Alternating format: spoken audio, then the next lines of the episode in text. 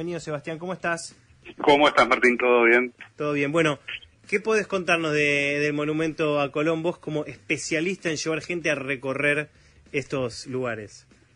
Y como más o menos contaban ustedes, hasta el año 2013 era el ícono eh, fuera de lo que es la pirámide de Mayo, del otro lado de la Casa de Gobierno, era pasar por ahí con todos los grupos y contarle qué es la Plaza Colón, qué es el monumento, que la colectividad italiana había regalado para el centenario y de un momento para otro se convirtió en el monumento de la discordia.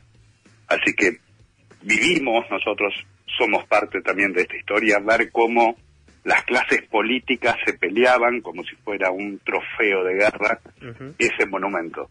Y con todo un revisionismo histórico que para los que tenemos más de 40 años, Cristóbal Colón era el que había descubierto América y de un momento para otro se convirtió en un verdugo de un día para otro. Pero más allá de eso hay cosas como, no sé si todos saben, con el monumento, cuando llega para ser inaugurado, traen también una piedra de la casa donde nació Cristóbal Colón. En el pedestal se iba a armar como un pequeño museo de sitio. La colectividad italiana también regala una columna romana original la columna sobrevive, está en Plaza Italia hasta el día de hoy, sin placa, sin nada, por miedo que se la roben. Pero la piedra de la casa de Colón se la robaron. Hasta el día de hoy no se sabe dónde está. Y hoy quizás se van a robar la columna, ya que lo estamos declarando acá en la radio. sí, hay que encontrarla. No está muy visible. Tenés que caminar muy bien Plaza Italia y vas a encontrar un pedazo de columna y vos decís, ¿y esto qué es? Es una columna que tiene más de dos mil años. Me recuerda al Código da Vinci, siento que estamos como una novela buscando descifrar monumentos históricos de la ciudad. Sí, sí, sí, totalmente. Los monumentos hablan de momentos de cada país, de cada ciudad. Por eso fue también el litigio entre nación y ciudad, a quién le pertenecía. Eh, todo monumento que se regala a un país pasa eh, por el poder legislativo, es decir, lo tiene que aprobar. Eh, y pasa a ser patrimonio nacional, digo, lo tiene que registrar, el, área legal y técnica lo tiene que registrar como patrimonio nacional. Sí, sí, mira, eh, hay un, un dato de, de, color de cuando uno empieza con la carrera y empieza a dar eh, la historia de, la ciudad de Buenos Aires. A mitad del siglo XX, Irán quiere regalar para los 150 años de la Revolución de Mayo un monumento llamado Apadama de Persépolis. Ese monumento es una columna del siglo V antes de Cristo. Cuando lo quieren regalar tiene que ingresar por ley al Congreso. El Congreso se tardó tanto que Irán se lo terminó regalando a otro país, Estados Unidos, una columna original, y a nosotros nos llegó una réplica que recién se inauguró en 1978. Por problemas burocráticos. Correcto. ¿Sabes? Lo que, lo que nos va a pasar con Sebastián Cabral es lo siguiente. Él sabe mucho de monumentos.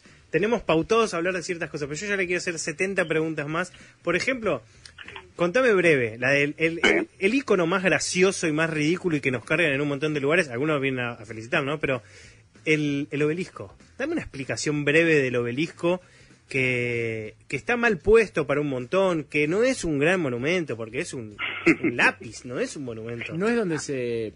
Déjame arriesgar y que me corrija Sebastián. ¿No es donde se hizo la bandera por primera vez? A ver, eh, ahí en, el mismo, en ese mismo lugar estaba la iglesia de San Nicolás de Bari. Sí. ¿Sí? En la torre de la iglesia de San Nicolás de Bari, meses después que Belgrano hizo por primera vez la bandera en las barrancas del río Paraná, en esta iglesia se hizo esa bandera. ¿sí? Así que es un lugar histórico por ser dentro de la ciudad capital donde se hizo por primera vez la bandera nacional. No importó, en la década del 30 del siglo pasado, la iglesia se tiró abajo para dar paso a la urbanización y así nace el, el obelisco, tomando siempre referencia a Estados Unidos. Muchas veces cuando los yanquis ven a nuestro obelisco, se creen que es un mausoleo como el de ellos, y lo nuestro no, es una torre, es un ícono que solamente marca cuatro momentos especiales de la ciudad. Su fundación como puerto, su fundación como ciudad, el lugar donde se hizo la bandera Argentina dentro del territorio de la ciudad de Buenos Aires y el cuarto eh, lugar lo ocupa como ciudad capital. Eso es lo que habla el obelisco en cada una de sus caras o fachadas, si ustedes leen, marca esos cuatro momentos de la historia de la ciudad. Y, el kilómetro cero también es. No, el kilómetro cero está en Plaza Congreso. ¿En serio?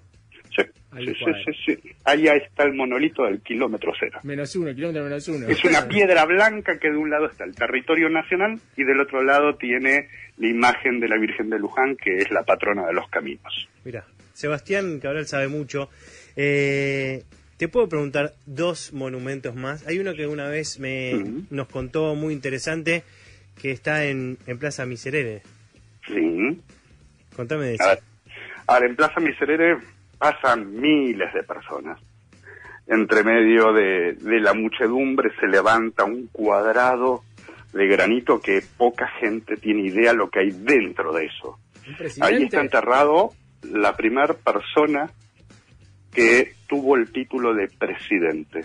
Ahí está enterrado Bernardino Rivadavia. Ahí en el medio de, la, de Plaza Miserere. En medio de Plaza Miserere. Donde suceden tantas cosas. Uf, Bernardino nació en la ciudad de Buenos Aires, pero murió en España. ¿No tiene una fuente alrededor? Yo estoy loco. Tiene una fuentecita. ¿Y adentro de todo, o sea, todo eso recubre la tumba de Rivadavia? Correcto. Está el sarcófago que guarda los restos de Rivadavia. Yo me siento en Egipto, siento que vivo en Egipto en este momento, en de, Sí, aparte, entre medio de la muchedumbre, los vendedores ambulantes, las paradas de colectivos, eh, el tren, eh, es una locura porque queda oprimido y eso que tiene casi 7 metros de altura por 24 metros de largo. Bueno, dentro de todo eso está el mausoleo de Bernardino Rivadavia. ¿Y dice aquí yace Bernardino Rivadavia? Dice en, la, en una pequeña puerta que mira hacia eh, el territorio nacional, que eso es muy particular porque mira hacia los cuatro puntos cardinales, pero uno ingresa como del país hacia el interior de la bóveda o, mausoleo y dice ve Rivadavia. Es lo único que dice. Después tenés esculturas que, que acompañan todo el grupo, pero lo más interesante es que cuando muere Bernardino Rivadavia, exiliado en España, en el año 1845, él deja escrito expresamente que él no quería que sus restos descansaran nunca en Argentina. ¿Qué pasó? Poquitos años después, 1857, lo repatrian estuvo enterrado en el corazón del cementerio La Recoleta, que para los que conocen el cementerio, ahí al lado casi del Cristo Central estaba la bóveda que es donde depositan los restos de, Bernardino Rivadavia. Casado con Juanita del Pino, hija del, virrey del Pino, es decir, no eran simples personas. Juana del Pino, que murió en la primera dama argentina, muere en Brasil, fue enterrada en, la iglesia de San Antonio de Río de Janeiro, pero en esa iglesia miren lo que pasó. Un día levantaron todos los cuerpos que estaban enterrados en las iglesias y con los huesos decoraron las arañas de la iglesia. Así que nuestra primera dama argentina hoy es parte de la decoración de una iglesia en Río de Janeiro. Y Virrey del Pino, volvemos a Colón, que es como empezamos la charla. Porque aparece un virreinato una colonización, una dominación política y económica, y cierra el círculo como, como cierra el círculo en Pogo, cuando a uno se le desatan las zapatillas. Mirá, te quiero, Sebastián, te quiero hacer una, una consulta que me están, me están haciendo acá por WhatsApp. ¿Es verdad que el monumento a la bandera en Rosario, si lo mirás de arriba, tiene la forma de un barco? Correcto. Busquen la foto del monumento a la bandera que tanto se vieron. La foto aérea de del monumento es un barco. Sí, sí, que ingresa al río Paraná. Claro, claro, está, de frente. Vamos a, a la última. Tenemos una que está en... No, no, no, quiero adelantar, dale Sebastián, dale, contame una más. Y mira, otra que es muy llamativa, que pocas personas ubican, Buenos Aires tiene un monumento a Caperucita Roja, aunque ustedes no lo crean. ¿Eh? en, la, en el año 1937, la ciudad de aquel Buenos Aires pasado se dio el lujo de comprar un monumento, Caperucita Roja, obra de un francés llamado Jean Curlou, que eh, interpreta en mármol de Carrara, muy bonito, el, a Caperucita y el lobo, que le está corriendo por detrás para comérsela. Ese monumento está sobre Avenida Sarmiento, entre Figueroa Alcorta y Libertador, como mirando hacia el antiguo zoológico a la izquierda. Acá, plena capital, plena capital. Plena capital en medio de los bosques de Palermo. Cerca de la columna romana. Eh, cerca de la columna romana, cerca de la Padama de Persépolis, que la mencionamos. Sí, sí.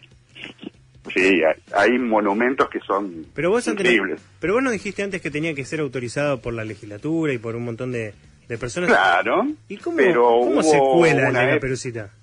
El, en la época de la Belle Époque, lo que se conoce como la bella época de nuestro país, el famoso modelo agrario y todo, teníamos algunos lujos. Por ejemplo, teníamos presupuesto y decíamos, bueno, queremos comprar un monumento para embellecer Buenos Aires. Se llevaba a la legislatura o al Congreso, te daban el local y uno salía a comprar.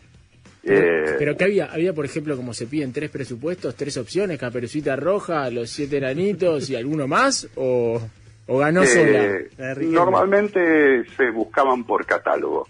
Eh, Mira. Ustedes son jóvenes, pero hace 10 años atrás, para el bicentenario, estuvo todo el proyecto y el presupuesto para el monumento al bicentenario que se iba a hacer en el sector de Puerto Madero. Pasaron 10 años y todavía el monumento no está. ¿Y quién venía para ese monumento?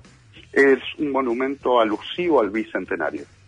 Sí, está todo el proyecto, los planos, pero el monumento todavía no llegó, así que puede ser como muchos monumentos que se terminan construyendo.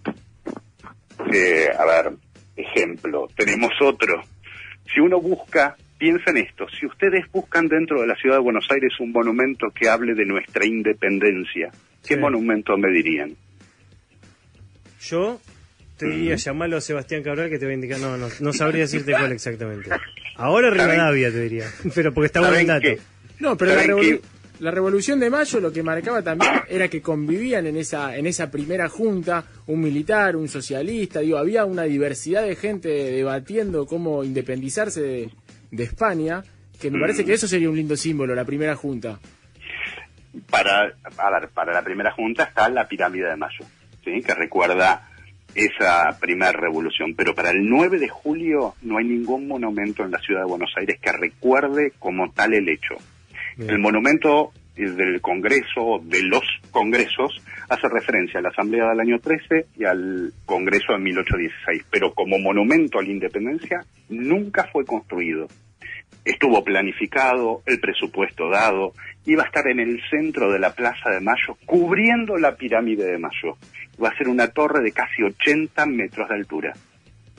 Si buscan si googlean, como dicen ahora los chicos, Monumento a la Independencia, Ciudad de Buenos Aires, va a aparecer todo el proyecto y las imágenes de lo que iba a ser ese monumento.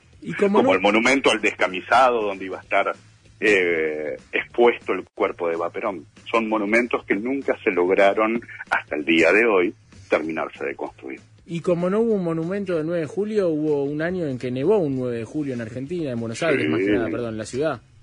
Sí, sí, sí, sí. Sí, a mí me tocó justo estar guiando un circuito de amores de Buenos Aires. Qué más romántico. yo iba contando historias románticas y de golpe empecé a ver a los pasajeros que se querían tirar del bus de la emoción de ver nevar en Buenos Aires. Hacer angelitos. Mm, sí, sí, sí.